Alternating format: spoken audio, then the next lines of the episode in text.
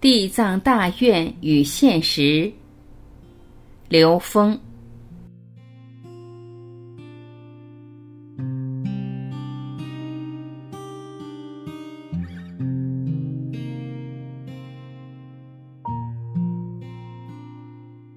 经济不崩溃，环境就崩溃。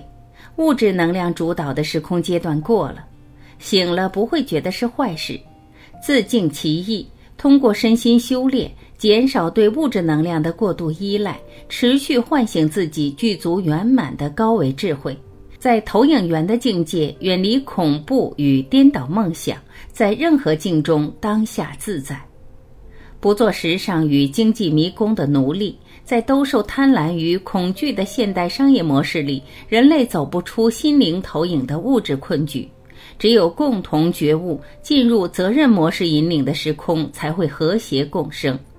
相信众生本自具足，也就是相信自己本自具足，自己圆满了，看到的世界就圆满了。这才是地藏大愿的密意。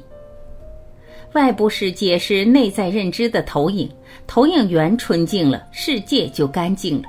只要看见外面还有一个鬼，就说明心里还有一个鬼。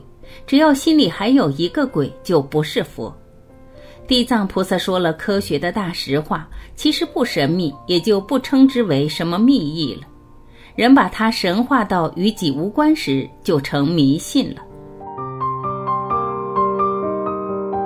感谢聆听，我是晚琪，我们明天再会。